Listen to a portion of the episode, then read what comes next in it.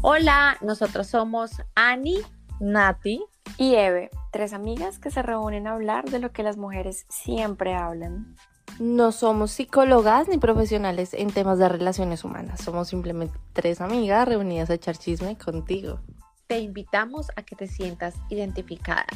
Y si eres hombre, que te enteres del chisme que se habla entre amigas. Te conviene.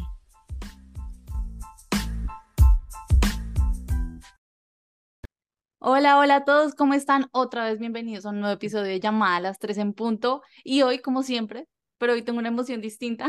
Estoy muy contenta de presentarles a Andrea García, aunque ella es súper famosa y reconocida. Ella es productora de cine porno, la más importante, la más guau de Colombia, definitivamente.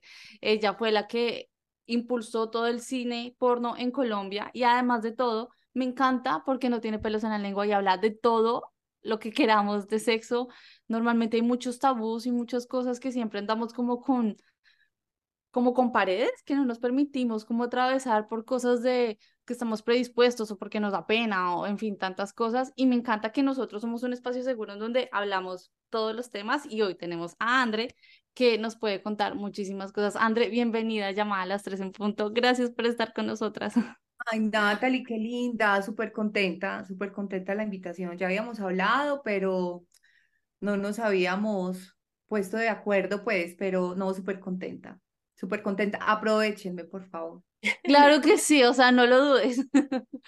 Queríamos preguntar, como empecemos por, por lo básico. Quiero que por favor como que te presentes y cuentes un poquito de ti, pues porque eres muy reconocida, pero es importante como que todos entremos en contexto contigo, como cómo empezaste en el cine porno, cuántos años llevas.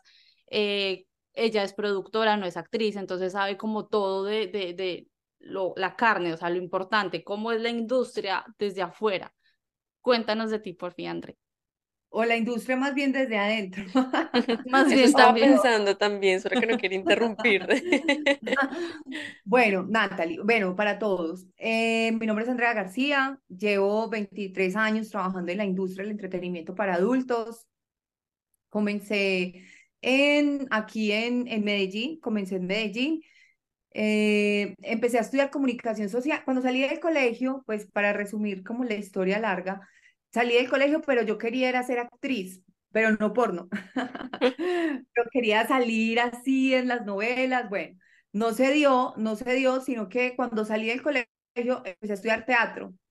Y cuando estaba estudiando teatro, se dio la oportunidad de, de hacer unos castings para trabajar como en, en televisión, haciendo unos sketch, actuando en unas cosas de, de humor. Eh, Ese es mi eh, lo que me mantiene humilde.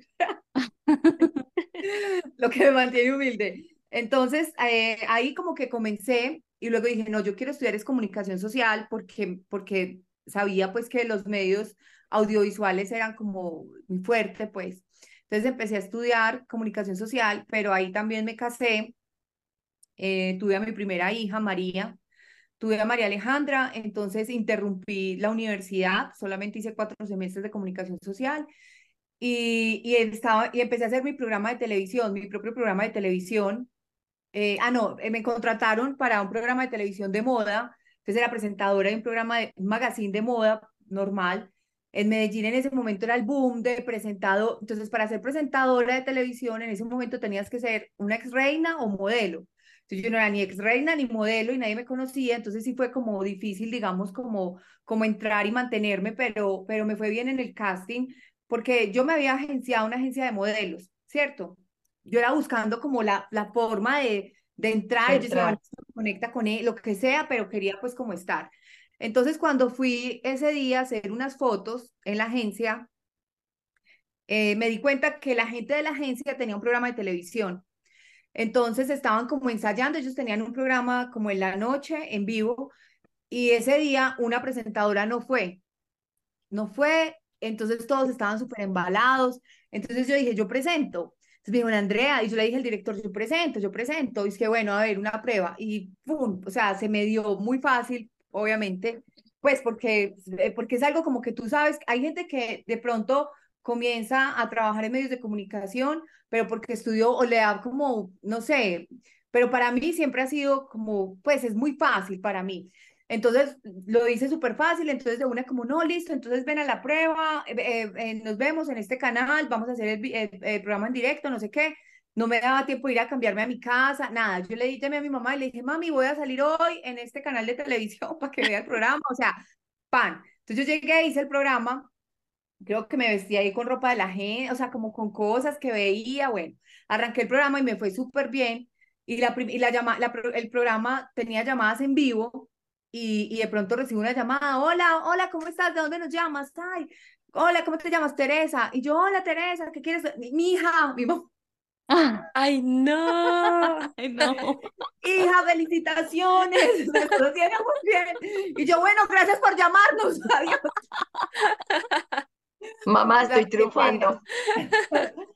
Entonces, bueno, ahí, ahí el director me dijo, como, bueno, tú quieres seguir trabajando con nosotros, y yo, obvio, entonces seguí, eh, empecé, empecé a trabajar con el magazine, a conocer mucha, mucha gente en el medio, tenía que hacer muchas entrevistas, entonces yo siempre me pedía ir a entrevistar, a hacer las ruedas de prensa, a entrevistar a todos los cantantes, a todos los eventos, porque sabía también que ahí estaba como aprendiendo y, y conociendo. Y después, cuando estaba haciendo ese programa, me, me, me invitaron a hacer un, una convocatoria en el canal de espacios para que para espacios nuevos de televisión, de programas. Entonces el director me dijo del canal, Andrea, tú eres muy pilosa, ¿por qué no presentas el proyecto? Y yo, ¿qué? Para que seas directora de tu propio programa. Y yo, ¡oh! wow. Entonces hice, reuní a todas mis amigas y yo, bueno, ¿qué hacemos? ¿De qué hablamos? Porque en ese momento, como les digo, había un boom de programas de televisión, entonces estaba ya el programa de deportes extremos, estaba la que visitaba los restaurantes, estaba la que hablaba de moda, o sea, todo. Y yo, pero en ese momento nadie estaba hablando de sexo. O sea, eso fue en el año 2000. Wow. Nadie hablaba de sexo, creo que apenas estaba lanzándose la revista Soho, era lo único que había, pues como más. Y yo tampoco tenía experiencia de nada de, de sexo, o sea, no, me había casado con mi primer novio, o sea, eh, era activa, pero no tenía mucha, mucho recorte.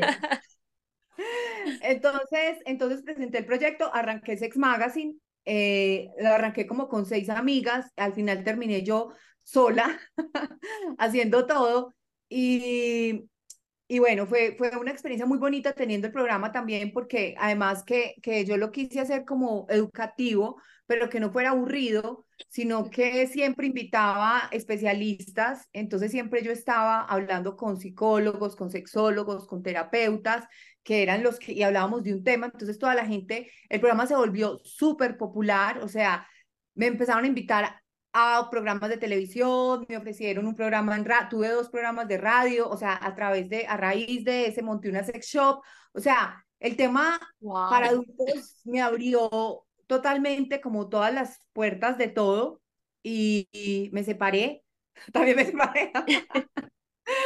me separé, tuve mi primer, mi primer divorcio, en ese momento, pues fue todo como en ese tiempo, pero cuando yo, el programa estaba muy fuerte y yo dije, no, este programa da, es para tener un canal de televisión, o sea, porque el tema es muy, entonces presenté el proyecto de tener un, de un canal de televisión y me lo aceptaron también como, bueno, sí, tan, tienes que montarte 25 programas y yo lo que sea, o sea, em, empecé, monté el canal Kama Sutra, que es el primer canal de adultos que ha tenido Colombia, pero ahí todavía no producía eh, cine para adultos, sino que hacía era programas de televisión. Entonces yo empecé a dirigir, fue programas de televisión, el mismo magazine, Sex Magazine, me lo llevé para el canal, obvio, pues ya yo también lo, lo, pasaba ahí. Y, y, bueno, cuando ya fui, recibí una invitación al Festival de Cine Erótico de Barcelona, o sea, como les digo, como que una cosa me conectó, me llevaba a otra. A otra al Festival de Cine Erótico de Barcelona, eh, fui a comprar películas porque la gente decía, bueno, estoy pagando una suscripción de un canal premium, de un canal eh, pague por ver, pero no hay porno, o sea, no hay nada. Eh, y yo no quería, pues yo era como, bueno, después una franja a las 11 de la noche, como hasta el amanecer, la idea era tener unas películas, comprar unas películas ya y pasarlas. Pero cuando yo estuve en Barcelona, dije, no, vi otro, o sea, era, se me abrieron, o sea, la mente y me mostró como otras cosas que se podían hacer y yo hacer cine, o sea, yo creo que toda la gente que, que, que hace tele, que hizo televisión o que trabaja en medios en ese momento era como hacer cine, era como, hacer cine es como ya el top. Entonces claro. yo llegué y dije, bueno, voy a producir en Colombia, no voy a comprar, voy a producir porque me sale hasta lo mismo comprar películas, los derechos y, y pasarlas acá, que voy a, voy a hacer una producción. Entonces ahí empecé a producir, a producir, a producir películas. Ya tu, estuve nominada en festivales también en Europa con mis películas. eh, y ya eh, llegó un momento donde ya todo se, se, o sea, es que ha cambiado, ah, no estamos hablando de mucho tiempo, o sea, todo fue como, fue muy cortico ese tiempo y pasaron muchas cosas y todavía están pasando, o sea, es una revolución donde si tú no te adaptas a las nuevas tecnologías, pues no pasa nada, o sea, si, si yo sigo creyendo que la manera de hacer contenidos es como yo lo hice, pues yo hacía televisión, pero ya no hay televisión, pero entonces ya el porno dio un giro también porque yo hacía películas, las pasaba en el canal, el canal lo cerraron y, porque, y ya nadie quería comprar porno porque ya nadie alquilaba las películas, porque ya todo estaba en internet, entonces fue, listo, hay que hacer cosas, hay que hacer contenidos para que la gente los consuma en internet. Entonces ahí creé la primera página también de porno que tuvo Colombia, que era paga, o sea, la primera que se llamó Siete Labios. Luego les cuento por qué. Entonces, entonces no sabíamos que no, teníamos que comprar el dominio y no sabíamos qué nombre poner. Y era como, ¿qué nombre? ¿Qué nombre? ¿Qué nombre le ponemos a una página de porno? O sea, como, ¿qué nombre? Y recordamos que había una actriz que se desnudaba y yo le veía un montón de cosas y yo Ah. conté siete labios, o sea, yo la foto y yo, pero esta que tiene, uno, dos, tres, o sea, tenía siete Siete. labios. Entonces, en honor a ella, en honor a Nancy, la pusimos siete labios y em- entonces empezaba a producir todo el contenido y la gente pagaba una suscripción y pagaba y entraba el contenido. Pero después, con todo el contenido gratis, ¿no? Con todos los tubes, que son como los YouTube, pero de, de, de porno, ya la gente subía sus escenas y ya uno no se desgastaba haciendo una película de 90 minutos, o sea, con un guion, con vestuario, con, o sea, con un montón de cosas para que al final la gente terminara viendo la mamada. O sea, la gente Claro. quiere ver lo que quiere ver. Sí. Entonces luego empezó a cambiar otra vez todo y solamente se hacían escenas, escenas, ya no películas, ¿no? Con la historia y cómo se conocen y, y todo eso, sino que ya tocaba era nomás hacer escenas sueltas y subirlas gratis, subirlas gratis, pero tú monetizas también por las visitas, ¿no? Eso fue como que estuvo un tiempo, eh, ahí empecé a trabajar con Playboy, a producir para Playboy, para Penthouse, para empresas que yo nunca, o sea, que yo las, que nunca se imagina que, o sea, que Claro. luego te van a llamar a decir, hola, ¿cómo estás? Quiero contratarte para que dirijas y produzcas un tan, 250 escenas en Colombia. Es como, ¡oh! Wow. wow. O sea, fue, fue muy, muy increíble. Y, y bueno, me mudé a vivir a Bogotá porque empecé a hacer televisión allá en un canal para 25 países en vivo. También eso fue como puro fogueo, o sea, como puras horas de vuelo, digo yo, ¿no? Como horas de vuelo. Empecé a hacer ese programa que me impulsaba a, a como a mi imagen y mi carrera como productora, entonces me ayudaba muchísimo eh, como apalancar. En el día estaba produciendo todas las escenas y en la noche hacía el programa de televisión, pero eso yo, ayudó, impulsó muchísimo mi carrera también. Eh, y ya después, cuando sucede, bueno, ya después me, me mudé porque ya el voltaje fue mucho voltaje y, y ya había nacido mi segunda hija. Entonces me parecía también como que no me quería perder el, el tiempo de mis hijas pequeñas, o sea, como de la crianza y el cuidado, pero con el ritmo que estaba viviendo en Bogotá para sostener la vida que tenía en Bogotá era muy pesado, era Mm. muy pesado. Entonces yo me levantaba a las 5 de la mañana y recuerdo que mi hija mayor me decía como, mami, ¿por qué, por qué yo tengo que estudiar de noche? Ah, Claro, le su, o sea, es que, mami, yo Claro. estudio de noche, montarla en una ruta, o sea, y sí. luego tenía Maya, que era una bebé, entonces mi mamá que la cuidaba, yo me iba todo el día al estudio a producir, volvía, la recogía, llegaba a la casa, las bañaba, les preparaba la cena, hacía las tareas con María Alejandra, las dormía, me arreglaba, me iba para el canal de televisión a hacer el programa, que era de 12, o sea, era la medianoche hasta la una de la mañana, mientras salía del canal, mientras llegaba a mi casa, me quitaba el maquillaje, o sea, reventada. ¿A qué un- dormías? no, no dormía, eso fue un, un, o sea, fue tremendo, fue ocho años. Entonces, cada vez que yo renunciaba al, al canal de televisión, me ofrecían más, más plata, me ofrecían más, me, me aumentaban. Y luego yo dije, no, es que esto no es ni siquiera, de- o sea, esto no es, no hay nada que compre esto, o sea, porque Claro. no soy feliz. O sea, llegué en un momento en Bogotá donde yo dije, yo no, no soy, o sea, ¿qué está, pa- qué está pasando? ¿Yo para qué hago lo que hago? O sea, como qué sentido tienes, igual no estoy con mis hijas, igual no mm, estoy gorda, o sea, no podía ya ni, no, no entrenaba, o sea, tenía, o sea, estaba un desorden en mi vida. Y yo dije, ¿y para qué plata? O sea, no, no, no, no. Entonces me regresé y, y cuando regresé fue como cuando conecté como otra vez conmigo y viví en la finca como cuatro meses, no había internet, o sea, pero me conecté tanto como conmigo y me conocí y empecé a conocerme porque nunca había tenido esa oportunidad y ese espacio para conocerme. Y, y bueno, entonces ahí ya empecé a hacer ya televisión, pero ya diferente, ya no era en vivo, ya, o sea, viajaba una vez al, a, la semana, al mes a Bogotá a grabar los programas, eh, o sea, la empecé a coger como más suave y bueno, ahí también fue una época como muy, muy bonita, de mucho crecimiento a nivel familia, ¿cierto? Como mamá y después, eh, y seguí vendiendo contenidos, produciendo y vendiendo los contenidos, pero después eh, llegó la pandemia. Yo les estoy contando todo y ustedes no me están preguntando nada. Es que está muy interesante y hablas y hablas y Sí. hablamos un tema sí, con sí. el otro, con el otro. Y es Llegó como, la pandemia, me divorcié, o sea, me divorcié como un año antes de la pandemia. eh, y llegó la pandemia y resulta que ya todas tenían OnlyFans, ¿cierto? Porque las chicas estaban en su casa, entonces ya el porno, ya no se producía porno, ya no se producían escenas, ya todo el mundo desde su casa con su celular. OnlyFans lleva muchísimo tiempo, pero pues ahí se volvió más, digamos que cogió toda la fuerza que tiene. claro. Entonces ya, ya no encargaban películas, ya nadie quería, porque ya no necesitan un director, ya no necesitan un camarógrafo, ya no Mm. necesitan un luminotécnico, o sea, ya no se necesita, ya no se necesita nada. Y yo en mi casa, y yo, ¿qué hago, no? Yo tengo muchos años de experiencia, llevo 20 años, pero estas chicas lo están haciendo mal.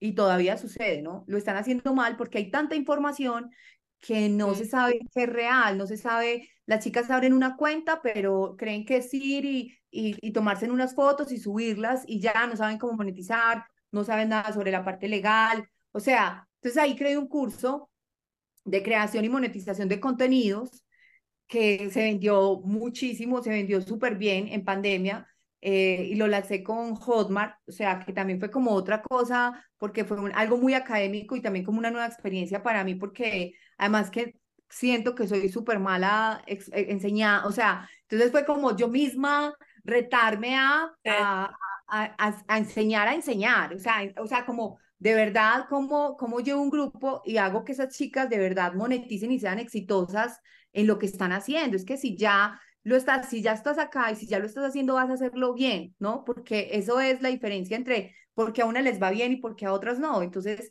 también es, no es dinero fácil, porque a mí, a mí me molesta mucho cuando las chicas como, como que me llaman y, hola Andrea, ¿cómo estás? No, es que sabes qué, me, sí, voy a volverme webcam, voy a volverme modelo, voy a, ya, y yo digo, pero espérate, porque esto no es, es no es así de fácil, tú tienes que tener un orden, tienes que tener un calendario editorial, tienes que saber para dónde vas, porque, porque si no, no vas a ser exitosa en la industria ahorita. Entonces ha ido cambiando, mira que ha ido como un giro, un giro, y ya después, eh, como desde hace un año y medio, me llamaron de una empresa eh, que se llama Cherry TV a decirme como, Andrea, necesitamos a alguien que, que esté a cargo de Latinoamérica, eh, dando a conocer la plataforma, enseñándole a las chicas.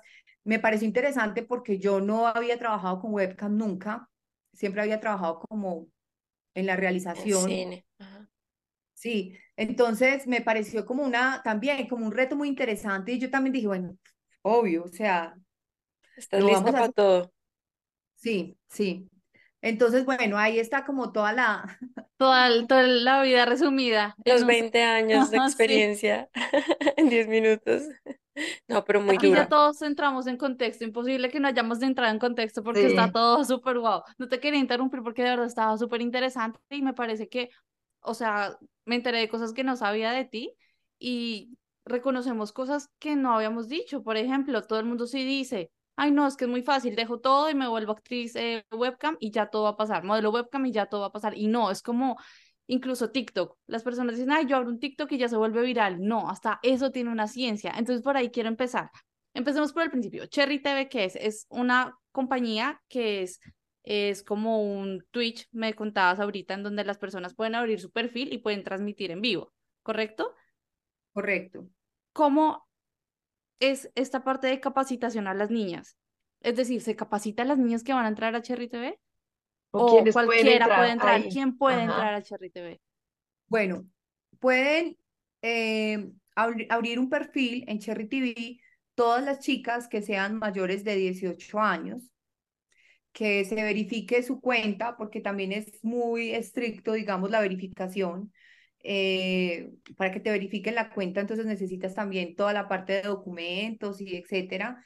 Y y puedes comenzar, pero, pero eso no garantiza que seas exitosa en Cherry TV o en cualquier otro lugar, ¿cierto? Nosotros somos una plataforma donde aceptamos, digamos, a las modelos o también ahí, a ver, cuando comenzamos, digamos que los talentos que se recibían eran solamente chicas o chicas trans, pero desde este año ya pueden estar también hombres, pero un hombre solo no abre la cuenta, sino que tiene que ser vinculado a una cuenta de pareja que puede ser con una trans o con una chica, pero un hombre solo no, Wow.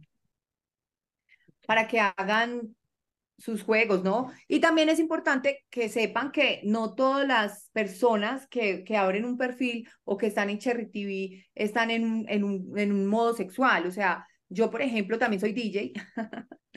Entonces ahí hago, tengo una cuenta como modelo y ahí me conecto también y ahí hago mi show y yo veo y me mandan tokens y cosas. O sea, no es si hay alguien que quiere estar eh, haciendo yoga, por ejemplo, o un podcast, lo puede hacer.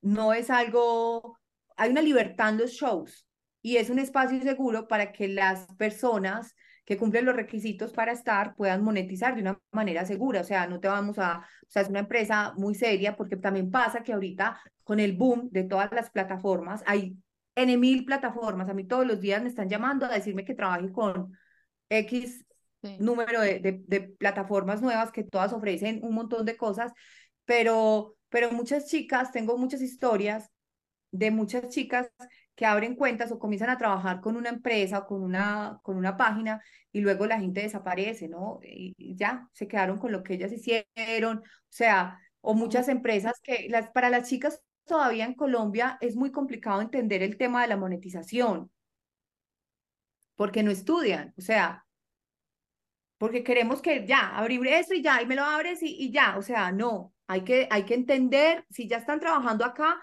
pues deberíamos de entender qué, qué es lo que está pasando. Puede que si yo, eh, digamos que tengo un equipo, que sería, pues sería, hay chicas que lo tienen, y me parece increíble, pues me, me encanta que sean tan organizadas y tienen su camarógrafo y tienen su contador y tienen, me encanta, porque eso pues eh, pasa pues que que las chicas llegan a ese punto, ¿no? Que, tienen, que les da, digamos, para que puedan pagar un equipo de personas. Sin embargo, creo que todas tienen que hacerse responsables y entender, si están metidas de acá, entender también el tema legal, el tema de la monetización, o sea, entiéndelo para que Claro. luego no te pase lo que le pasa a muchas, que, que, que son perezosas, que son flojas, perezosas, no quieren leer, no quieren estudiar, y entonces llega alguien y les dice, les pinta pajaritos, como, no, ven, yo te monetizo, yo te pago, no, no te preocupes, no tienes que mandar estos documentos, no, no, no, no hagas esto, esto, yo lo hago.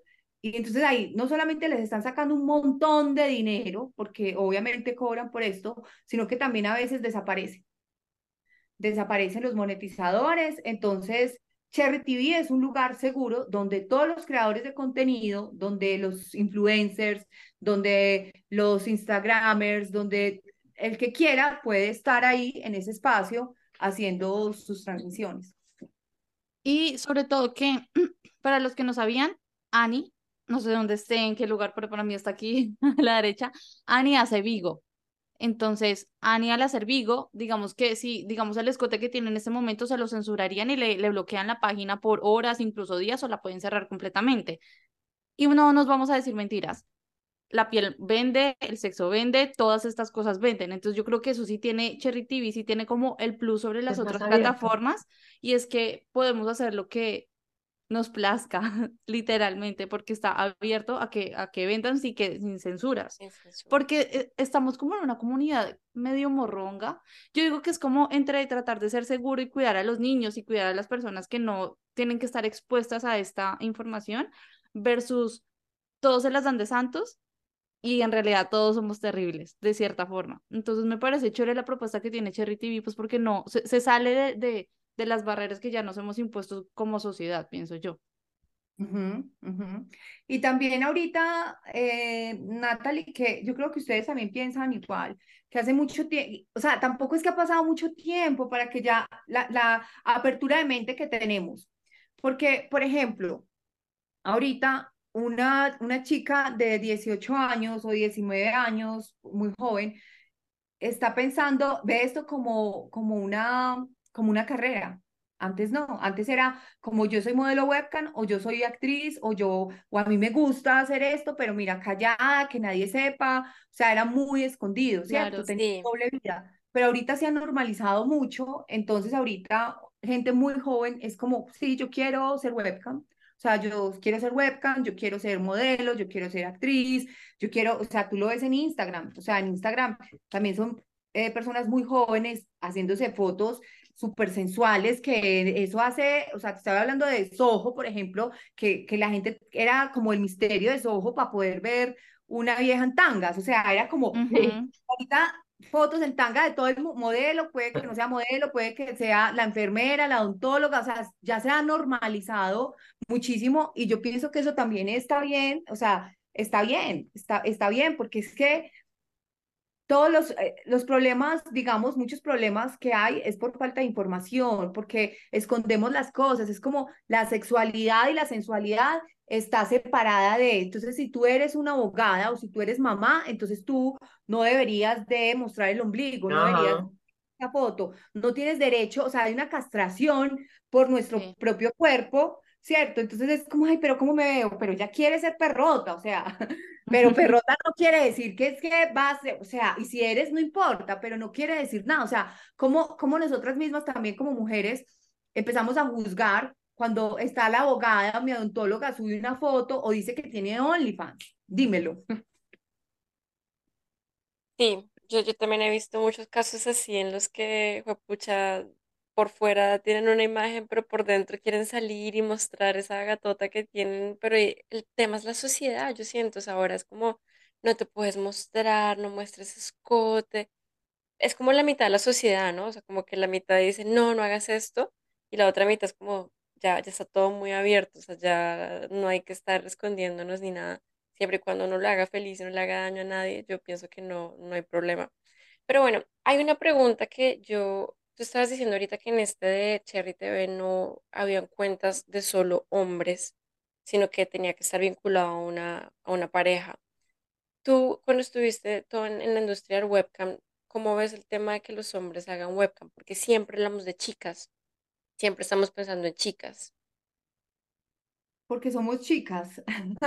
Pero los hombres, por ejemplo, a ver, la, la los hombres cuando entran a la industria, que todos también quieren estar, obviamente, pero, pero cuando los hombres entran, creen que hay mujeres que nosotras, por ejemplo, vamos a ir a pagar a, a, hablar con, con, una, con un modelo webcam, a tener sexo virtual con un modelo webcam. La realidad es otra cosa, o sea, no sé si ustedes entrarían a pagar a un modelo webcam para tener sexo virtual. No porque las mujeres no somos visuales. No, Es como yo Es lo muy- siento desde mi punto de vista. Es muy improbable. Sin embargo, no sé, de pronto sí, no sé, puede, puede suceder, ¿cierto? Entonces ellos creen que hay mujeres que además son guapas las que van a entrar y le van a y los van a seducir. Los hombres tienen que entender cuando entran a la industria webcam que los usuarios son otros hombres, son hombres gay. Entonces, los hombres, Claro. ellos, o sea, a los hombres les va demasiado, demasiado, demasiado bien en la webcam, porque lo, hay otros hombres que están ahí pagando, ¿no? Entonces los hombres son como, ay, no, yo para una chica, no, o sea, no, no, no sé, o sea, en un año te entrará de pronto una chica a pagarte, el resto son hombres que te van a pedir que hagas cosas para ellos. Wow. Pero Cherry TV, eh, ¿uno tiene que pagar una suscripción para poder ver o simplemente uno descarga la aplicación y puedo ver todo lo que quiera? O cómo Mira la que- gente, sea, digamos, cómo el, el, la persona que está ahí monetiza. Hay varias maneras de ganar dinero con Cherry. Una es a través de un chat free, o sea, si, si tú entras ahorita a Cherry TV vas a ver muchos shows gratis, todo el mundo está Ah, haciendo ok. de todo. Pero si tú quieres, puedes irte a privado con una modelo que esté ahí, entonces le pagas un, un, un privado, que la modelo decide cuántos, además que tenemos un mínimo de tiempo de 10, de 10 a 300 minutos, entonces yo, no es como que yo estoy acá y, y entonces alguien paga y yo le pongo, no sé, 500 tokens el minuto. Entonces se va a privado y el tipo ya, digamos, ya, no quiso más, se salió al minuto. No, hay un tiempo mínimo de 10 minutos que si te vas, ya, o sea, ya, te, te Te, terminaste. te cobra. Sí, cobramos. Entonces hay un tiempo mínimo, entonces puedes hacer un show privado o hay modelos que solamente quieren hacer privados, no quieren estar en free. Entonces eh, está esa opción. Eh, y tenemos también una aplicación que es exclusiva para modelos y para usuarios de Cherry. Entonces, esa sí es para el celular, donde puedes vender contenido a través a tus, a tus fans, a través de la aplicación, como fotos, notas de voz, todo es, todo es pago, obviamente. Eh, también se puede, eh, tenemos también transmisión ya desde el celular para que las modelos, porque es que la industria webcam también está cambiando y ya los usuarios, digamos, la fantasía que se les vendía era, era como, mira, esta es una chica normal, ¿cierto? Porque a los hombres también les Ujú. sucede eso psicológicamente, que quieren como la santa, pero, o sea, como la, la, la, la, la, la que, la que no quieran un, un plato, pues, pero, pero... Sí, pero es terrible para ellos, solo para, Para ellos, se porta mal justo con ellos, pero con el resto es santa. Entonces, la idea es que, es que los, los, ah, eh, los usuarios tengan esa, esa aplicación, pero se me olvidó lo que les iba a decir respecto a, a esto que los hombres quieren, pero, pero también les asusta a una chica cuando es una mujer fatal y aceptar que es una mujer fatal, ¿no? Es como si la quiero, pero no quiero que sea mi esposa. Si la quiero, Claro. pero no quiero que sea mi novia. O sea, no quiero que sea la mamá de mis hijos. No quiero que sea, o sea, hay como una, una fuerte ahí como Morronguidad de los hombres, de Como cierta forma. sería, ¿no? Sí. Como- o doble moral, que no, no quiero No, doble eso. moral, sí, ese, ese es el Sí. término más, más adecuado. Pero hablando de los hombres, yo quiero como devolverme un poquito. ¿Qué tan buenos son los hombres para crear contenido? Es decir, sea para hombres gays o para crear porno. Yo digo que uno de vieja siempre escucha a un man que dice, ay, yo sería actor porno y sería el mejor. Ay, yo a mí se me pararía y yo estaría súper bien y bla, bla, bla. Y yo pienso que en momentos de tensión es cuando menos les funciona el pipí. Sí, Qué tan bueno, qué tan fácil es encontrar un hombre que sea porno, o sea, que, que trabaje como actor porno o para webcam, o, o qué tanto difícil. talento hay. Es muy difícil, es muy difícil. Todos los hombres, obviamente, esa es la fantasía más recurrente. Todos dicen, no, Sí. pues yo soy capaz, yo duro, yo aguanto, yo va, yo va, yo las hago. Y yo, bueno, primero, ¿quién sabe cuántas veces te han fingido? Uno. Mm. Dos, esto no es, te va a tocar tener sexo con mujeres que a ti no te gustan, que no son tu prototipo y siempre tiene que funcionar. Tu pene siempre tiene que estar, tiene que ser un pene funcional. Entonces, un Claro. buen actor es cuando ni siquiera conoce a la actriz y, y, y ya tiene una erección. Le tocó así, así, así, con estas características, tiene que actuar, tiene que hacerlo, por eso está por eso es un actor, ¿no? Tiene que cumplir su, su papel. No puede tener disfunciones sexuales, obviamente, no puede tener eyaculación precoz, no puede tener eyaculación tardía, no puede tener disfunción sexual, porque Y el además, tamaño. Tantas cosas. o sea, mucho, porque además todos creen que Siri y, y como si estuvieran con la novia, así, o sea, no, Sí, sí, sí, ese no es corre la tanga y haga una cucharita, o sea, eso no es así. Entonces, esto es como un deporte, como un deportista de alto, rendimiento. Ellos tienen que estar con una muy buena condición física, porque además las escenas se hacen, primero haces toda la parte de fotografía, ¿no? y hay como cinco posiciones sexuales por escena. Entonces tiene que estar, y primero están las fotos, y entonces e, es modelando totalmente, es modelando su pene, o sea, y todo se tiene que ver, es el ángulo, entonces tiene que estar súper concentrado, y acá se mete el fotógrafo, yo hago las fotos, entonces yo me meto acá, estoy acá arriba, él está acá, no puede perder la erección, o sea, estamos haciendo las Luego se visten, retoquen maquillaje otra vez y ya hagan la escena derecho con las mismas posiciones sexuales y conservando las mismas distancias, o sea, haciendo todas las posiciones para poder que la cámara o el video se pueda ver lo que está pasando. O sea, no es ir a, a treparse y, y ya. Ir a y ya. ¿Y cómo hace el tipo? Porque tú estás diciendo que toman fotos, pausa, después hacen otra cosa, pausa. ¿Y cómo hace el hombre para tener la lesión todo el tiempo? ¿Toman algo? ¿O el tipo simplemente está mentalizado a o se besan cada vez que, porque no, pues, o sea, yo digo, como uno en la vida normal, como pues, hace que el man se le pare, pues besándolo, tocándose, ellos hacen como ese pre antes de empezar, o es como que... Hay unos, mira, hay unos que todos son diferentes. A mí, por ejemplo, cuando yo veo un actor que llega y primero va, se sienta mientras maquillan a la actriz, él está conversando, ¿me entiendes? Yo ya siento y, y la mira, entonces está mirando qué le gusta, qué le atrae de ella. Yo digo, esto va a funcionar, o sea, entonces profesional. Es que me gusta esto, hazme así, o de pronto cuando están perdiendo la erección, entonces obviamente eh, paramos, eh, dice, espérate, me voy a masturbar. Hay unos que, mira, a veces cuando pierden la erección, esto es muy, muy gracioso, pero pasa muchas veces, cuando estamos haciendo la escena y, y de pronto él pierde la erección, para, y ¿sabes qué hacen? Muchos que hacen, se ponen a ver videos porno, a ver porno, o sea, estás en una escena porno, tienes una actriz que te está haciendo una mamada, pero te, pero te toca ver porno y masturbarte para conectarte. Entonces es como, como en la cabeza, como en a buscar en tus carpetas mentales qué es lo que te pone. Entonces es como, ¿por qué también pensamos nosotros como seres humanos que la sexualidad es así y que tiene que ser así, que, tiene que, se, que todos suponemos que tiene que ser así? No. O sea, teníamos un actor, por ejemplo, que le gustaba que se le bajaba y, y, le dijo, la, y la actriz era ya desesperada, como bueno, y teníamos que terminar, si iba a ir la luz, está un desespero, un estrés. ¿Qué hacemos? Y el actor dijo, ¿sabes qué? Méteme un dedo. Le dijo la actriz, méteme un dedo por el...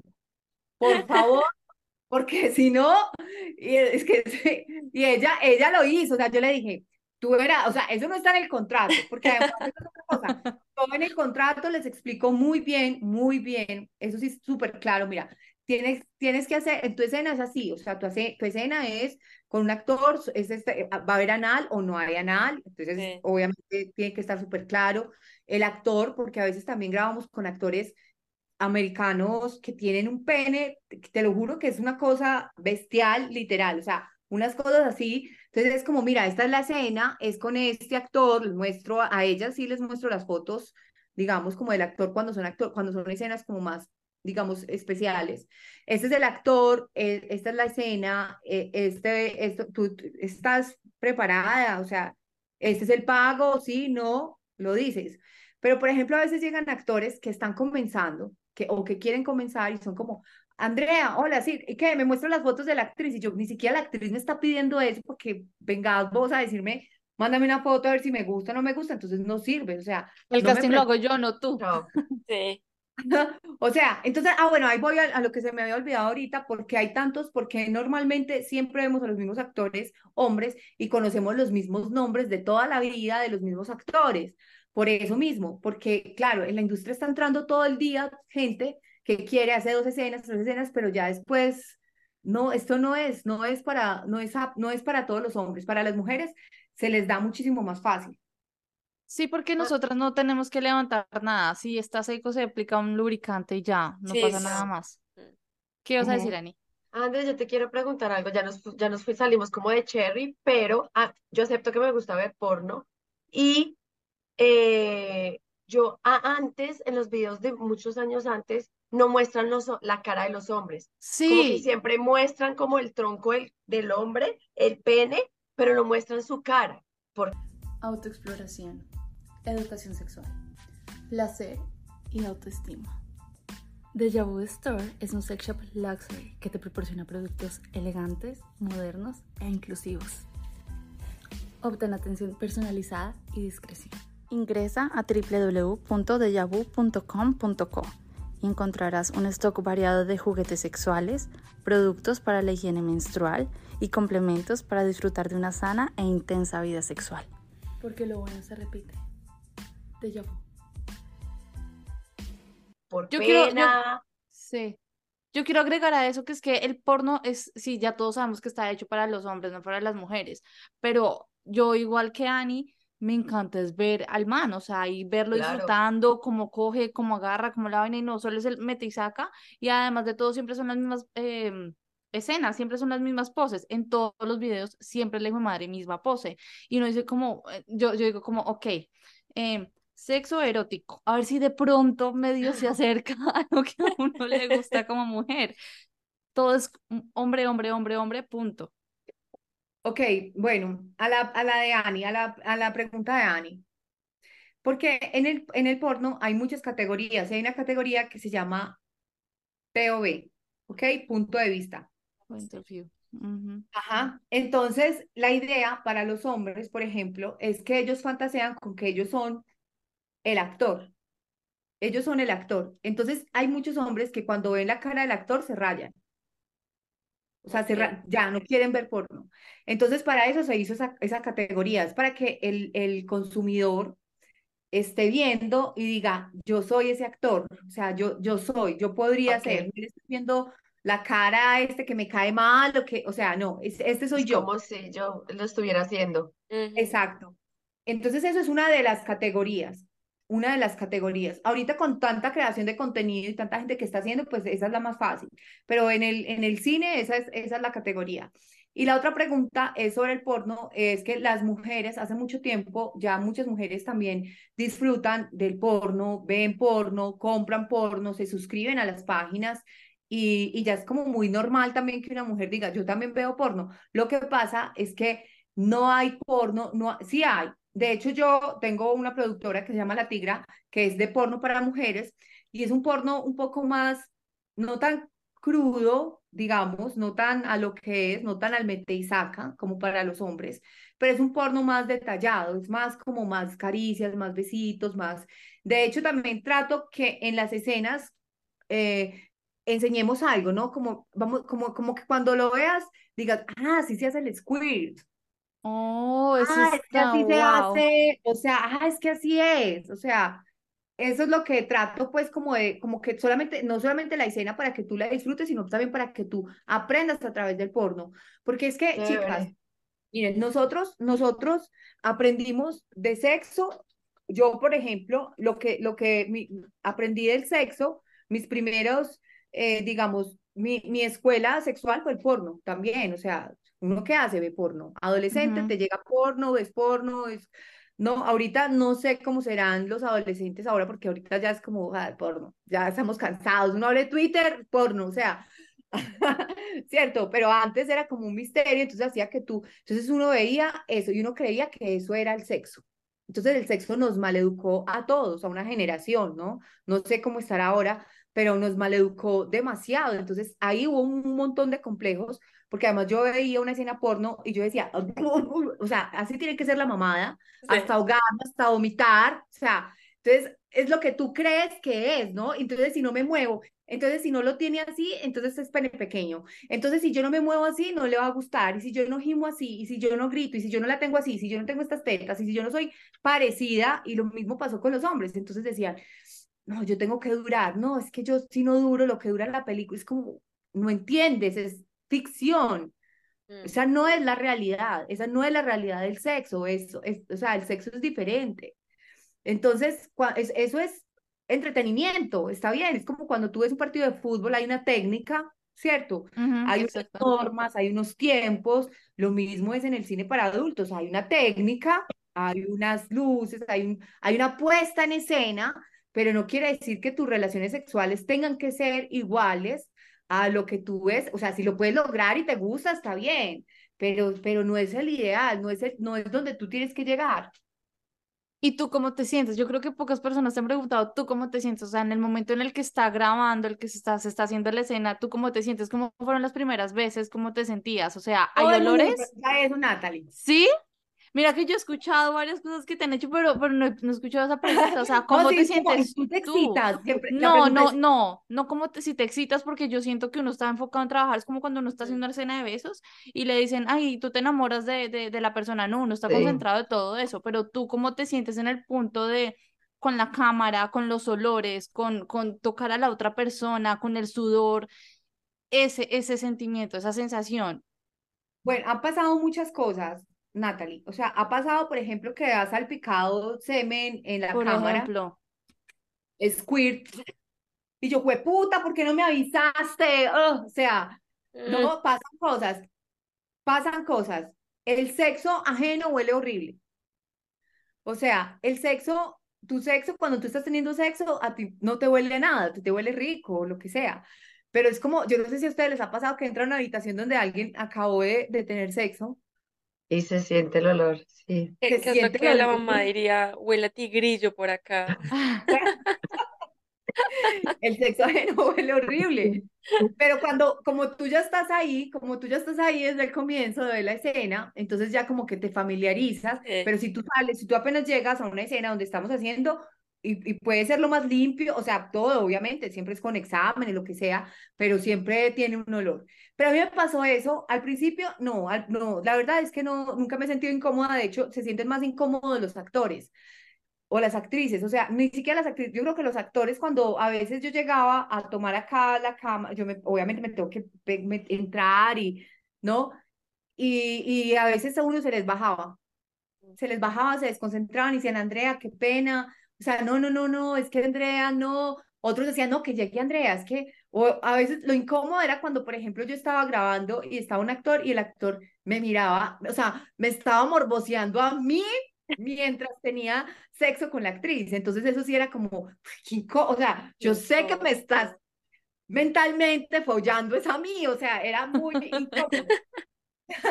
En el embarazo, por ejemplo, de Maya, que, que yo no quería quedarme sin hacer nada, obviamente, o sea, yo fui a, hasta, yo era con la panzota de ocho meses, iba a, a producir, y los olores, o sea, ahí sí era como el medio olor, Ay, no. veía yo algo, yo era- mira, muchas veces yo estaba con la cámara y yo dije, Ay, no.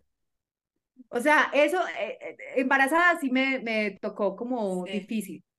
Y han pasado pues muchas historias muy, muy divertidas. Ahora me río pues, pero había una actriz eh, loca, o sea, loquísima, caleña, que voy a- no voy a decir su nombre para proteger su... Mentira. Michelle, ya, yo siempre hablo de Michelle, ok. Entonces, eh, Michelle, ay, era como, yo pensaba que ella se, yo decía, ella se hace o qué, o sea, no entiendo. Entonces, una vez estábamos, eh, estaba grabando en Barranquilla, tenía que hacer esa producción allá en una locación en Barranquilla y había unas fotos en exteriores con ella. Entonces, ella, yo hago como, como, no sé, como mil fotos, ¿no? Por producción. Yo estaba haciéndole las fotos, yo misma la maquillé, o sea, todo. Cuando se fue y yo estaba donde estaba, fue al baño, cuando sale con otro vestido de baño y, y ella misma se maquilló y yo, y yo no, no había hecho la escena y yo, pero ¿por qué? ¿Qué hiciste? Es que ay, es que ella llevaba muchas fotos así y ya me quise cambiar y mira, Oh my God. no, Y no te sea, había dicho nada. me provocaba meterla a la piscina, listo. La volví a organizar, ok. Empezamos y era con un actor, era una producción para Bambros, que es una página súper fuerte. La Y en ese era todavía más, ¿la conoces? De Miami, para Bambros. Entonces, para mí era mi primera escena con Bambros, o sea, de esa escena dependía que hiciera un contrato grande con ellos y habían llegado los representantes de Bambros con su actor que se llamaba Big Danger, un gringo. Y entonces era, y Brick era como el muñequito consentido de ellos, era como un Ken, y entonces era limpio, todo rosadito, así, o sea, como un muñequito, y le tocaba con Michelle, porque ellos escogieron a Michelle.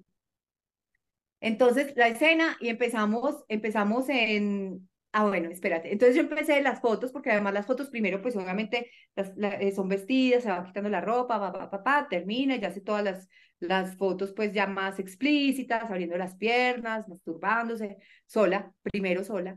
Cuando yo ya le empecé a tomar las fotos y yo estaba revisando la cámara, las fotos de ella, cuando yo le veo unas cositas de la vagina, y yo dije, y acerqué y acerqué unos puntos blancos por dentro, muchos, como unos gusanos.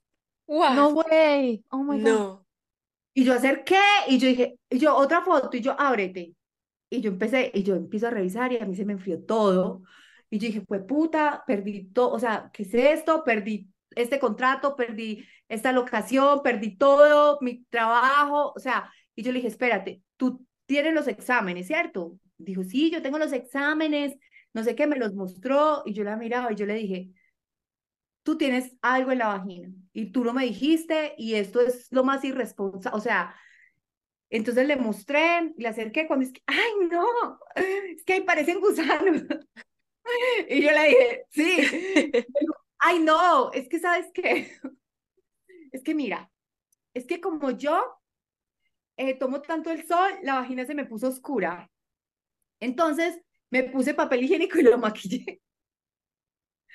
Entonces, claro, con el sudor ella, con todo, se le fue el papel, se le puso en pedacitos y quedó así. Entonces, o sea, a mí yo no sabía si hacer cachetearla, o sea, Horrible. horrible. Y estaba todo empastado, o sea, yo le dije, ¿sabes qué? No. Báñate, báñate, y vamos yo a hacer la escena. Entonces se bañó y yo me metí con ella. Antes se bañó y salió y yo, a ver, abre las piernas, otra foto. Y yo, todavía tenés de eso, báñate. Y yo, ella en el baño y yo, Venga, yo le meto la mano. o sea, sí, yo casi me pongo un guante y la lavo, o sea, le dije así, o sea, yo estaba furiosa, es que hay, pero, peor, es que, ay, pero no se enoje, doña Adriana, y yo que soy Andrea. Es que, ok, salimos, ese día fue, de verdad, o sea, es el peor día, de, no, uno de los, con ella todo fue así. Entonces, y lo peor era que siempre quedaban los, siempre la escogían, siempre la elegían. Entonces, ya le tocó la escena con Brick en la piscina. Entonces había una escena en la- dentro de la piscina de penetración y empezó la escena. Cuando todo empieza a volverse rojo, así. Ay, no. Es el como, tal, le vino el periodo, o sea, ¿qué? Y yo, pero tú no me dijiste, y yo, o sea, yo le dije, ¿por qué no me dijiste? Yo también les pregunto, ¿cuándo llega tu periodo? Sí, ¿No? Y yo le dije, ¿por qué no me dijiste? Es que, ay, no, ese no es periodo, es que cuando yo me hice el lavado allá, doña Adriana, Ay, no, güey. me puse un óvulo de isodine, o sea, Pero qué, qué locura de mujer, o sea, ella que es una, o sea, de verdad, te lo juro, o ¿Para sea, qué es eso? ¿Óvulo de isodine? ¿y Es para para qué? hay unos óvulos vaginales, pero como que hay uno de isodine, Como que descubrimos que había un óvulo de isodine. Ah, o sea, historias de verdad, o sea, este tipo de cosas era como con ella, bueno, terminamos la escena o nueve de la noche, diez, de- o sea, horrible, bueno, sí, salió todo bien, pero tuve un montón de dificultades con Sí. ella. Con ella tuve de todo, de verdad, o sea, pasó, pasaron un montón de cosas, pues, pero no todo es como se ve, ¿no? No todo, entonces es como, mira, una cosa es cuando, claro, se le hace, se hace de verdad, es que se pierde un poquito la magia del porno, o sea, para mí. Entonces, a mí también me, me gusta ver porno, pero cuando yo veo que hay una producción, como sé cómo se hace, no me gusta. Entonces Claro. busco lo más amateur posible, que sé que no hay nada, o sea, que ahorita legalmente ya obviamente están quitando y bajan muchos contenidos todos los días de, de gente que sube sin permiso, entonces subió a la novia. No es que sean videos siempre robados, pero que se vea que es una pareja real, ¿no? Que, o que es gente Ujú. real, no que está ahí, que te pusiste, que te contrataron, que, o sea, como Sí. lo más real posible. Ya es muy difícil encontrar ese tipo de contenidos por lo que ya es muy regulado esto, ¿no? Entonces, está- para cuando tú subes una escena a un tube para monetizar, te piden tu cédula, los contratos, exámenes, Claro. o sea, subir toda la documentación, entonces ya no es tan fácil encontrar esos, esos lugares, pero cuando tú estás así de pronto, a veces mal editado y ves que baja el boom, o sea, o sea, es como le pierde totalmente como toda la emoción, ¿no? Entonces, con, la, con todo esto de la pandemia, empecé también, empecé a, a producir también, eh, antes de la pandemia, perdón, empecé a producir los contenidos que es como un porno más dirigido por una mujer, porque además cuando yo trabajé para todas estas empresas, era algo que yo quisiera como directora hacer otras cosas, pero no, me mandaban el guion, el vestuario, o sea, exactamente las posiciones, los planos, entonces tú no te puedes salir de ahí. Pero ya cuando, cuando tuve la oportunidad de crear contenidos para mi gusto, porque realmente los hice fue como algo que yo quisiera ver, entonces fue muy divertido, ya el ejercicio fue muy diferente, además, ¿por qué? Porque mmm, habían unas instrucciones a los actores, hay unas instrucciones, pero es más como lo que se ve en la escena, ¿no? Como que se vea muy, muy natural, muy orgánico, no es como ahora ti, ahora caballito, ahora tú encima, ahora en cuatro, ahora mamada, ahora no, es como, como hay unas, unas instrucciones, pero dejo que la energía entre el actor y la actriz como que salga y grabo todo, o sea, sí estoy grabando todo como a tres cámaras, pero que la energía fluya. Yo creo que eso es lo que nos gusta a las mujeres, ver como que está de verdad conectado. Me encanta ver a los hombres así, como con la malicia en los ojos, Ah, porque es mucho metisaca. Pero quiero hacerte una pregunta. Ahorita, digamos, la inteligencia artificial está como tomando lugar en todos los ámbitos, li- literal, profesionales. ¿Tú crees que en el porno pueda reemplazar al humano, de cierta forma, que uno le diga como a, chat GPT, oye, hazme una escena porno en donde sea para mujeres, en donde no sea solo metisaca y se vea al hombre muy arrecho. ¿Tú crees que eso podría poner en peligro de cierta forma a la industria del porno o siempre uno está como en constante evolución y reemplazarnos es difícil, complicado?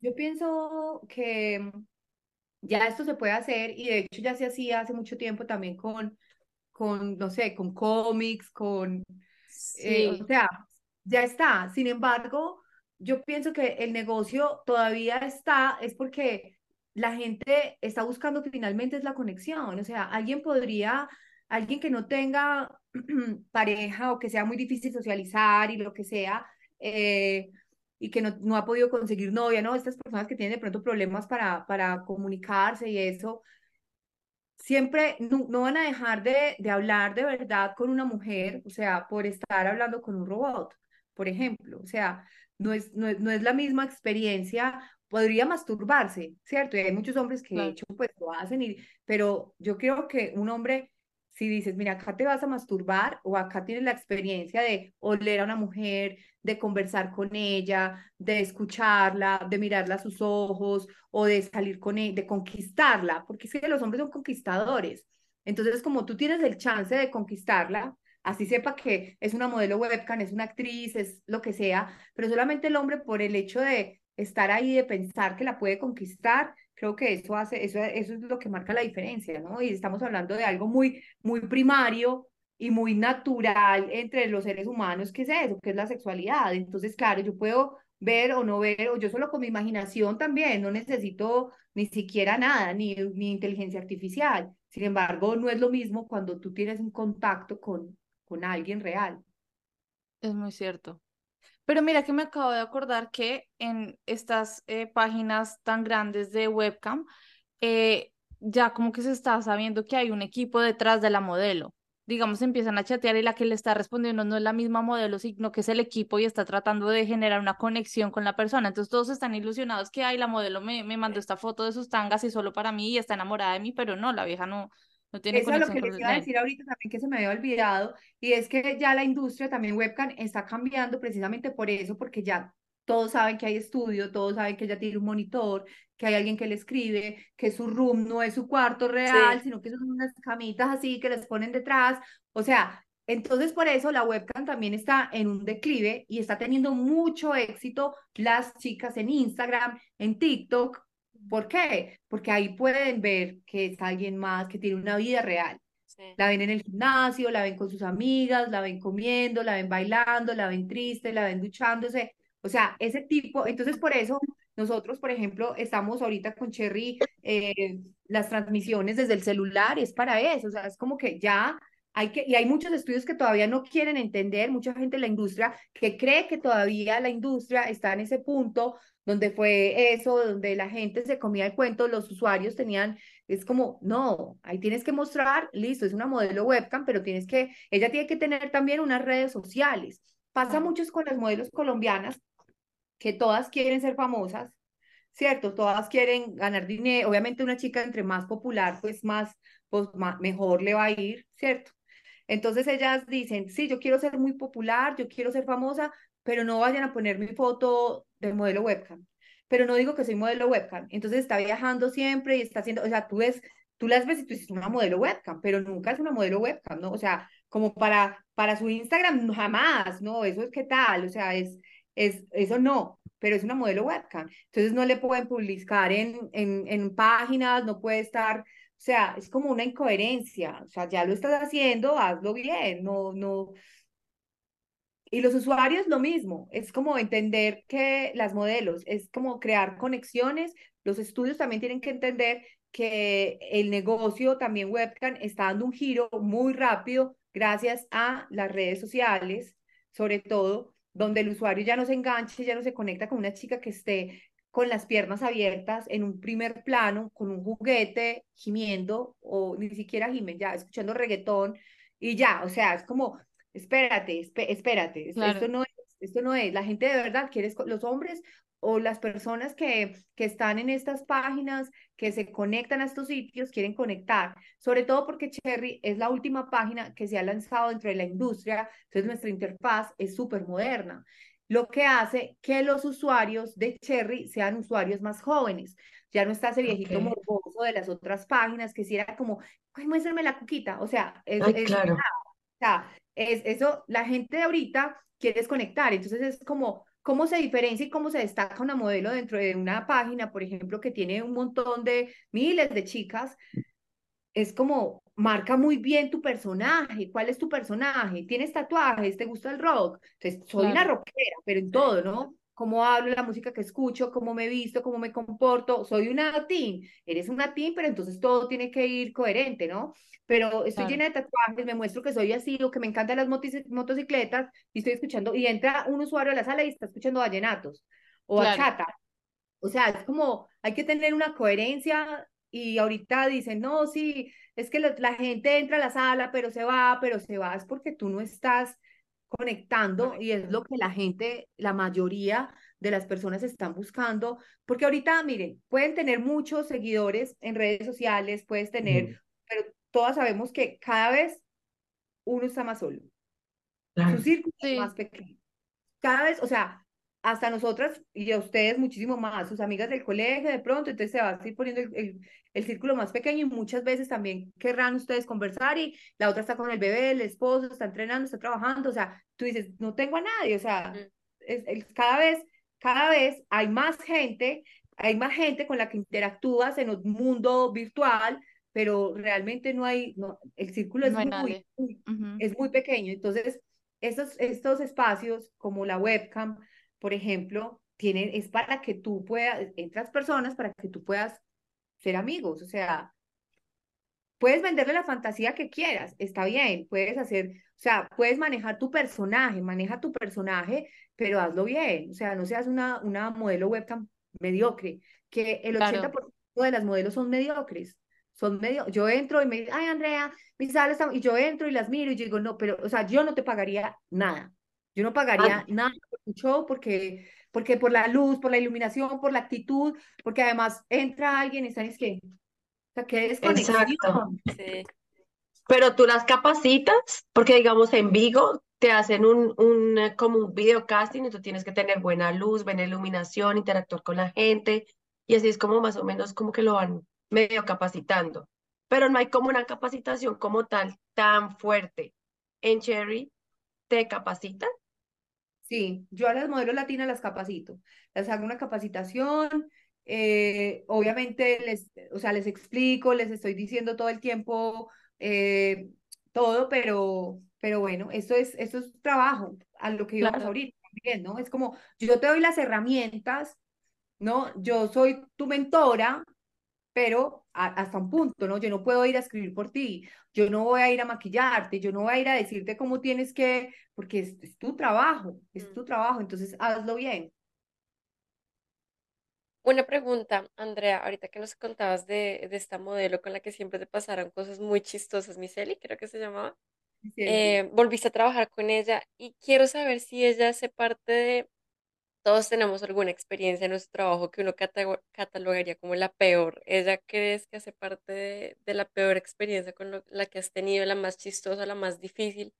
¿Cuál crees que ha sido el momento ella, más con ella difícil? trabajé, con ella trabajé un par de escenas después, hasta que ya después no la seguí mostrando más en el casting, pues ya no la presentaba, o sea, yo mando el casting de las chicas que están activas, pero no la, no la, no, porque era- fue un dolor de cabeza, o sea, eso es parte, eso es lo más sano que hizo. Ok, Ah, pero de verdad, o sea, hizo unas cosas que no, o sea, que mi trabajo lo puso en riesgo muchas veces, pues. wow. Entonces, no, con ella nunca más. Con ella, yo creo que eso fue de las, de las cosas más como anécdotas graciosas, pues ahorita me río, en ese momento yo quería era, pero, por ejemplo, cuando estaba embarazada, eh, iba a hacer un, una escena donde una ama, ¿cierto? En una mazmorra. Entonces alguien me dijo, no, no era una escena, era una entrevista para un programa de televisión que yo tenía. Entonces alguien me dijo como, mira, tú no conoces a la ama Claudia. Y yo, ¿qué? ¿Cómo así? Está en Bogotá, sí, ella tiene una mazmorra y tiene esclavos. Y yo dije, ¿qué? Bueno, Bogotá es súper bizarra. Entonces, cierto, puede suceder, en Bogotá pasan unas cosas muy locas. Entonces yo dije, ¿qué? Yo dije, no, yo la quiero entrevistar para mi programa, o sea, súper así, yo me fui para, a la, la localicé, ta, ta, ta, hablé con ella, y me dijo, ay, sí, claro, ven, yo te hago la entrevista, no sé qué, bueno, yo llegué donde la ama Claudia, yo estaba como de siete meses de embarazo, y, y yo llegué cuando, uff, no, o sea, todo, todo mal, o sea, todo mal, todo mal, todo mal, todo mal, todo horrible. Entonces, yo llegué, ella se sentó, ella estaba pues obviamente una señora muy desagradable. Ay, no, ahora me ve la ama Claudia. Que señora muy. Pero sí, todo muy desagradable, la verdad.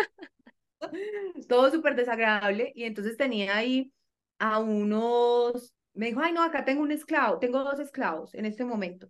Entonces son hombres que le pagan a ella para que ella los esclavi- esclavice. What? Oh my God. Eh, uno venía, viajó como desde otra ciudad, había uno que tenía mucha plata y lo tenían en una jaula, eh, en una jaula como de perro, en un patio sucio, oscuro, y el tipo estaba ahí jaulado con un bozal. ¿Qué? Entonces ella lo sacó y ella lo puso así, se sentó y le dijo, pórtate bien", como un perro, o sea, era el perro. Entonces le dijo, pórtate bien, y ella comía, y ella estaba comiendo, y yo la estaba entrevistando, y entonces ella dejó los sobrados y se los tiró así en el piso para que él comiera, y él se los comió. Y tenía dos ayudantes, ella, dos señoras también, eh, y, y luego hubo uno que lo iba como a premiar, y lo amarró de las manos, y ella se puso un arnés, y, y se lo. Wow. O sea, fuerte. Y a las otras dos señoras también, eran dos viejitas. También, o sea, fuerte, o sea, pasan cosas fuertes, Pero, pasan Pero, cosas, pero la tipa le pagaba a ellos, la No, tipa no, le no, pagaba ellos a le pagaban esclavos. a ella, ellos le pagan a ella para que los sodomice. y, y, y eran No, viejitos más o menos de qué edad, o sea, tú dices no, o viejitas. sea, yo no sé, muy, pues ya se veían, pues la abuela, se veían abuelas. No, no, no, no. Pero miren, algo que de verdad a mí me marcó, pero con mucha tristeza, eh, fue que me salió un contrato y yo, bueno, la ambición. Yo, pero yo dije, bueno, es mucho dinero, lo voy a hacer, ¿no? Y era un reto maluco, muy maluco. Y yo, y yo dije, "Ay, yo lo voy a hacer, eso, yo lo hago. Entonces una, un, un productor americano me dijo, Andrea, necesito hacer unas escenas de abuelas, de abuelas con, una, con dos actores míos, dos actores americanos, morenos, negros americanos, con los penes que yo les estaba contando que son penes de verdad, o sea, de verdad, así. Entonces yo dije, yo dije, pues, ¿yo dónde voy a conseguir actrices, actrices cuchas, pues? O sea, las mil son las así, o sea, hasta 50, ¿cierto? Pero ya sí más. Pero entonces yo, eh, un amigo que le, que le conté me dijo, no, mira, que en Bogotá Es que en Bogotá se encuentra todo, ¿no? Qué miedo esos rolos, ¿no? Amo, amo Bogotá, pues se encuentra de todo.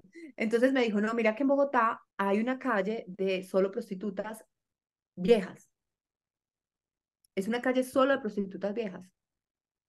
Entonces yo dije, ay, ¿será que voy? Bueno, me fui. Entonces yo le dije, ay, ¿usted cuánto cobra por una mamada? Entonces me dijo, no, cinco mil pesos. What? ¿Cuánto cobra por una relación sexual? 15 mil. O sea, yo dije, ¿qué? ¿Cuántos años tiene? No, yo tengo 50, pues, pero se veía Acabada. tan acabada, sí. Entonces había que caracterizarlas. Entonces yo les dije, mira, lo que pasa es que tan, eh, escogí como seis.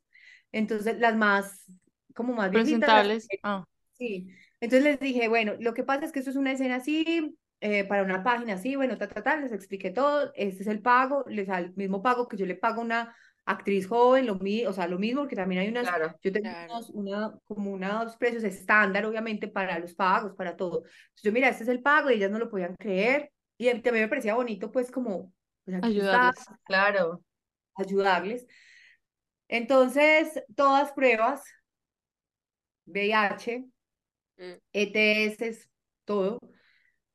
Cuando llegó una y me llamó llorando mal y me dijo, Andrea, tengo VIH. Ay, Oh no my. God. Y entonces yo era como, ¿qué? Y yo, ay Dios, y me dijo, sí, no puedo creer, qué decepción, porque yo siempre, y claro, las prostitutas se cuidan muchísimo, o sea, las prostitutas se cuidan muchísimo, pero ella dijo, con la única persona que yo tengo sexo es con mi esposo. Entonces eso pasa, ¿no? Entonces eso también te hace como analizar, o sea, eso me, me tocó como, uf, como tan fuerte y, y te hace analizar como, yo decía, claro, o sea, ¿y tú, con quién no te proteges tú? Con tu pareja. O sea, si tú Claro. tienes tu pareja, tú Claro. esperas que haya, ¿cierto? O sea, ese, ese respeto y esa comunicación y lo que sea, y, y entonces digo, claro, es que yo sé con quién me acuesto, pero yo no sé con quién se acuesta, o sea, como esa, qué fuerte, ¿no? Eso, me- eso fue, es, es la única vez que me ha pasado, por ejemplo, que he grabado con, no sé, cinco mil actores y actrices, pero entre todos esos fue el único caso que de verdad me conmovió y me puso como a, a, dud- o sea, a pensar como en, en tantas cosas que tú crees que, que tú tienes tu realidad y te haces tus bajazos mentales, ¿no? Como, ay, sí, yo no me protejo con mi novio, con mi esposo, pero, sí. Pero no sé. no saber. Y además que todo es una cadena, ¿no? O sea, lo que hablábamos en un podcast que, y tú lo acabaste de decir, uno sabe con quién se acuesta uno, pero uno no sabe con quién se acuesta el otro. Y más, digamos, un esposo, por algo se casa uno, ¿no? De pronto, no, uno confía más, pero cuando uno es novio, que uno sigue confiando y a veces eh, son tantas personas que llegan que han llegado también, que uno no sabe con quién se han metido, quién les puede abrir las piernas por ahí. Ay, no, qué angustia. Sobre todo es la falta de respeto, ¿no? Que si uno está dando como la confianza de tener sexo sin protección es para que respondan de la misma manera y si vas a ser infiel, por lo menos ponte condón, o sea, como ten la delicadeza de, además de que estás siendo infiel, por lo menos ponte condón, o sea, es como el voto de confianza tan grande.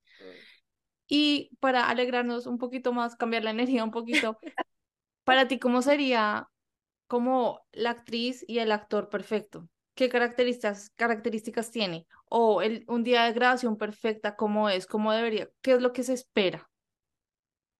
Para mí una grabación y una escena como perfecta es cuando todo fluye de manera natural, o sea, cuando no hay uno problemas técnicos, ¿cierto?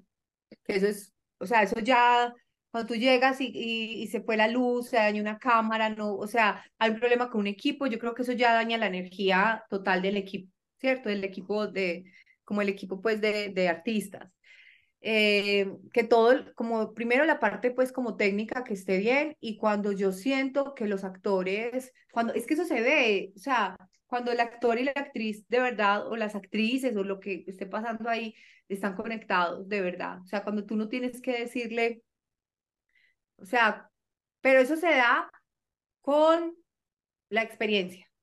Las primeras escenas de un actor o de una actriz son terribles, o sea, es como mucha dirección, es mucho, como un des- o sea, es mucha energía que tú estás ahí para que, pero cuando ya hay una actriz que ya se conoce, que conoce su cuerpo, que conoce sus ángulos, que ya sabe sus caras, que tú no tienes que decirle, o sea, es que hay unas chicas también que llegan y no saben ni siquiera fingir un orgasmo. Entonces a mí me ha tocado, o sea, de verdad enseñarles todo, o sea, nunca, son chicas que ni siquiera de pronto se han hecho una foto sensual y yo soy la primera en mostrarles y enseñarles, mira, esta cara, o sea, es muy desgastante, es muy desgastante poder dirigir, dirigir y sobre todo en este, en, en este aspecto, pues en este tema, es como, mira, sacarte tu lado sexual y sensual es complicado y ahora para que estos dos con esto con este otro también funcione y que se vea lo más real posible o que salga muy orgánico, eso es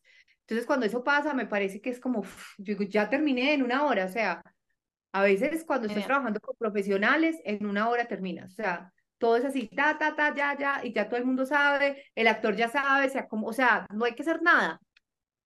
Sobre todo que también hay mujeres que no han sentido un orgasmo, no lo saben fingir porque no lo han sentido increíblemente pasa mucho.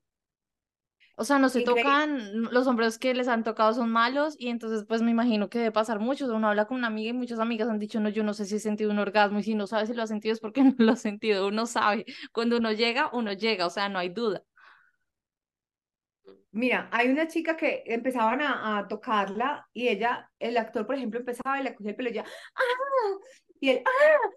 Y yo, pues puta, entonces cuando te lo metan, o sea, ¿qué, qué, cuál es el grito? O sea, déjame un crítico distinto, o sea, no puede ser uno, o sea, cuando bajas de ahí y todo, ¡ah! y yo, ¿cuál es el orgasmo? No entiendo, corte. Y yo, espérate, vamos a hacer, te voy a enseñar.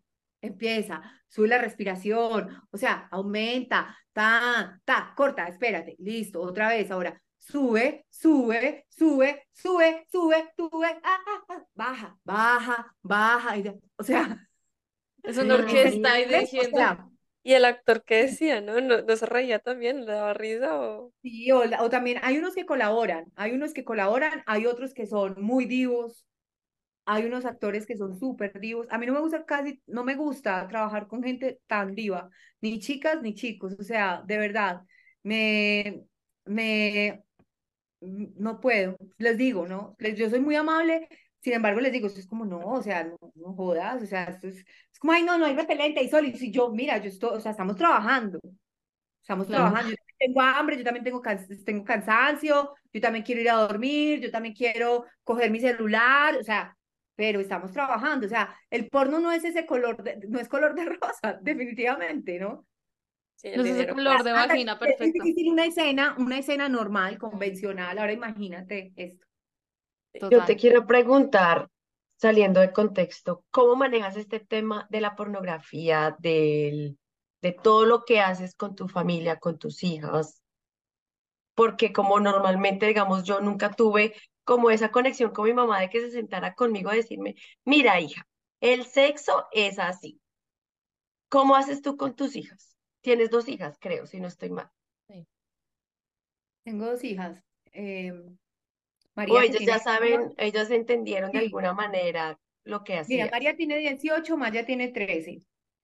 Y, y siempre se ha manejado muy fácil, o sea, yo lo he manejado muy natural y muy fácil, porque María también desde que nació, pues Maya también, ellas desde que nacieron han estado en un ambiente donde han escuchado que la mamá se va a ir a grabar, o sea, obviamente ellas de acuerdo a la edad que han tenido, han, han tenido la información para la edad que ellas, eh, que, por la que están pasando, ¿no? Obviamente pues María tiene 18, María ya sabe todo y, y, pero, pero ellas siempre han escuchado, entonces para ellas el tema nunca ha sido un misterio y yo hablo mucho con ellas sobre eso y ellas dicen, mami, es que, o sea, como, yo no sé cómo sería tener una mamá contadora pública, o sea, no sé cómo, o sea, no sé cómo sería, y en mi casa, o sea, en nuestra casa siempre se habla de sexo de una manera tan natural y tan normal. Maya estaba más pequeña y, recuerdo un día que llegó acá asustada y dije, mami, ¿qué? Es que, mami, esos niños tan inmaduros, mami. Y yo, ¿por qué? Es que, ma, nos dieron una clase, tenía como ocho, ocho añitos, nos dieron una clase de educación sexual y entonces el, el que llegó a darnos la clase dijo pene y todos, mami, todos los niños riéndose porque dijeron pene.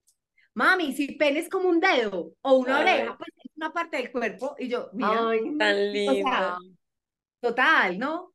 Con María Alejandra nos pasó en Bogotá, que María ahí tenía cuatro años, no más. Entonces, cuando llegó, ella siempre me decía como, mami, la misma me preguntó que en qué trabaja tu mamá. Entonces yo le dije, pero si yo llené ahí los papeles cuando la matriculé, o sea, ¿por qué me preguntan?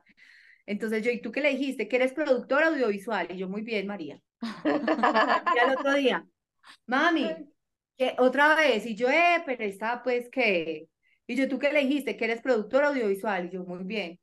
Y es que, y también le dije, y me dijo, y, que- y también le dije que grababas películas. Entonces yo le dije, sí, ¿qué te dijo la profe? Es que sí, películas, ¿qué películas? Ah, Ya O sea, sabe la, por la malicia de los Claro. adultos. Sí. Como, sí, ¿qué películas? Es que, mami, yo le dije que de porno. Entonces le preguntaron, sí, María, ¿y qué es porno? Y ella dijo, las películas que los niños no pueden ver. Y yo, Muy bien. muy bien. Entonces yo el otro día me fui con María y le dije a la rectora, ve, tenemos que hablar. O sea, porque es que, ¿cómo? O sea, ¿quieres preguntar? Pregúntamelo a mí. O sea, ¿qué quieres sacarle Sí. a ella? Entonces me dices que, ay, no, ven, es que yo quería hablar contigo. Es que, ve, y eso pagan bien. Es que no, ¿cuánto pagan? ¿Cuánto se puede? ¿Qué tal? O sea, a mí me han pedido trabajo, te lo juro que las amigas, los, los, las mamás de, de las amigas de mi hija, o sea, es como que toda la gente tiene cierta curiosidad, pero la gente todavía le da como miedo preguntar. Entonces con María y con Maya siempre lo hablamos normal. Eh, los, siempre obviamente ha pasado que cuando nos mudamos a un lugar o llegamos a un lugar nuevo, así somos la sensación. Entonces yo trato como eh, de, en un colegio que pasaron nuevas, pues hace tiempo, entonces entraron, entonces yo dije, "Ay, yo no quiero entrar acá, o sea, no quiero, no quiero entrar, o sea, voy a esperar en el carro, yo siempre voy a esperarlas acá, no quiero entrar a buscarlas para evitar pues como cosas. Cuando ya arranqué, y ahí mismo por Instagram me escribieron, cuando es que, "¡Ah! tu hija empezó a estudiar con la mía, me encanta, te admiramos muchísimo. Ve, te quería preguntar, ¿dónde hay clubes swingers para ir en Medellín? Oh my God. O sea, sí, pero, pero la verdad todo ha sido bien, o sea, nunca, nunca ha sido pues como algo, como algo pasado ni nada, pues, entonces sí pasa que cuando llegamos pues a alguna parte sí somos como, "Ay, pero eso Sí. dura una semana. Esa es la hija de, tu mamá es, y ella es como, ajá, es que ya te están bueno. siguiendo mis amigos, bueno, normal, pues, mientras se acostumbra la gente pues como a, A, a la normalidad, porque es lo que decíamos, todos tenemos sexo, todos Sí, nos- mucho tabú, tenemos curiosidad, todos tenemos preguntas por responder, todo, o sea, es lo más normal, solo que es Es que dejarla. Natalie, mira cuando nos conocimos, ¿no? Tú estabas también como, como adolescente, pero también era un tema muy normal, ¿no? Era como, Sí, normal. Es, es, es literal como la, la crianza, como los tabús que tienen en la familia, luego la sociedad y luego ya como romperlo y decir ya, o sea, es cualquier cosa. Yo me acuerdo que tú decías como, "Ven, yo también soy mamá, yo también hago mercado, yo también hago todo, o sea, deben de, de ser como de meter tanta malicia donde no la hay, o sea, no es necesario estar viendo las cosas malas donde no hay cosas malas. Y es que yo digamos, pienso que cada quien, cada quien ve las cosas como es, ¿no? Dice pues que Sí. no vemos las cosas como son, sino como somos. Exacto. Entonces, obviamente, si yo tengo un rayón con la sexualidad o con, ¿cierto? Eh, con el tema, por lo que sea, una mala experiencia o, o, lo- o mis creencias también limitantes, entonces obviamente yo voy a juzgar todo lo que no conozco y todo lo que, pero si yo vivo una sexualidad tranquila, si yo dejo que la gente viva en paz, pues a mí qué me va a molestar que la vecina, no sé, tenga sexo cada ocho días con una persona diferente, o sea, no me importa, es tu vida, yo estoy, o sea, yo estoy tan ocupada en mi vida que no me importa lo que están haciendo los demás. Y yo tengo una pregunta ya para cerrar, porque ya te estamos Ah. ocupando mucho tiempo y me da pena, pero ya la para cerrar, yo quiero preguntar, ¿tú piensas que el porno le hace daño a la sociedad o le hace un, le da cosas, le da- sí, le, ¿cómo se le dice a, a lo contrario de daño? Le da beneficia a la sociedad, porque digamos, mi mamá me decía que es importante que exista el porno porque eso evita que las personas que estén como tan enfermas salgan a hacer cosas malas. Tienen la facilidad de ver una cosa, desahogarse y ya, se liberaron. En cambio, si están como tan restringidos de esto, digamos, antes que uno iba a la tiendita de la esquina que rentaban la película y entonces había una cortinita y uno como que entraba así escondiditas a sacar la película porno, es más complicado que las personas puedan desahogar su propio ser. Eso es mi, mi opinión. ¿Tú qué opinas? Yo pienso que el porno es entretenimiento y ya. Es entretenimiento y ya. Y las personas tienen que tener eso claro. Es solamente entretenimiento, no es, no es nada. No es nada que te vaya a sumar o a quitar. Y creo que es, es lo mismo. Yo siempre he puesto este ejemplo, es como un cuchillo, ¿cierto? Yo ese cuchillo lo puedo usar para pelar las manzanas y hacer comida, ¿cierto? O lo puedo usar para... Es como en manos de quién está, quién está recibiendo esa información y cómo lo quiere tomar. Es, es lo mismo, yo lo puedo ver y, puede, y, y, yo, yo lo veo, lo veo como entretenimiento, lo, otra persona lo puede ver como, ve, está bien porque esto es para, para los que, para desahogarse o para los que están solos o para los que de pronto también no se conectan con su pareja y necesitan buscar cosas o recrear o aprender una noche, o sea, cada quien le da el contexto que necesita o que cree que es necesario, pero, pero decir que por el porno es, se hace esto, no, es quién lo está, o sea, es quién, quién lo está consumiendo. Si yo tengo una mente sana, ¿cierto? Si yo estoy sana, pues obviamente yo no voy a pensar que esto es para, o voy a salir pues a, a hacerle daño a las personas o, o eso me va a dañar o sea, mi, mi psiqui, pues, porque estoy viendo porno, entonces ya se volvió un adicto al porno, pero entonces no es porque, no es que seas un adicto al porno, es que tú tienes un montón de problemas que, que puede ser también adicto a la droga, o adicto al videojuego, o adicto a, a, dormir o a la comida, o sea, tienes problemas de adicción, que te enganchaste con el porno es otra cosa, pero no es culpa de, ¿cierto? No es, no es culpa del porno. Estoy de acuerdo, y como siempre decimos, lo mejor que se puede hacer es tener ayuda psicológica como en el podcast pasado, sea porque vas a entrar a un nuevo colegio, porque te cambiaste de ciudad, porque te estás separando, uh -huh. porque te vas a casar, porque se te murió alguien, por porque todo. tienes una pareja, por todo, siempre es importante estar acompañado de un psicólogo para que nosotros estemos en la disposición correcta con todos los aspectos de nuestra vida. Entonces, nada. Siempre he dicho que uno tener, o sea, todas las personas deberíamos de tener un psicólogo, así como tenemos el peluquero, la manicurista, sí. uh -huh. o sea, es normal también, tengo un psicólogo Estoy totalmente de acuerdo. André, muchísimas gracias por acompañarnos hoy. De verdad que estuvo súper, entre... casi super ni hablamos, estuvimos todas así hipnotizadas contigo. Tienes una vida súper interesante y tienes muchas cosas que contar que la gente no cuenta. Qué pereza que la gente no cuente lo que todos queremos escuchar. Qué chévere, en serio, muchísimas gracias por estar aquí. En serio, muchas gracias. Ay, qué lindas chicas, a ustedes muchas gracias. Gracias. Nos vemos Muchas pronto. gracias. Muy chévere, muy chévere todo lo que nos cuentas. Creo que nos quedaron muchas preguntas también porque, pucha, tantas sí, cosas que le quedan a fueron uno. tantas cosas. Sí, que... tantas cosas, pero, pero no, gracias por tu tiempo y esperamos poder contar contigo nuevamente después. Ojalá. Claro que sí, chicas. Muchas, Muchas gracias. gracias. Súper. Muchas gracias. Gracias. Gracias a todos. Nos vemos el próximo lunes en otro episodio. Bye.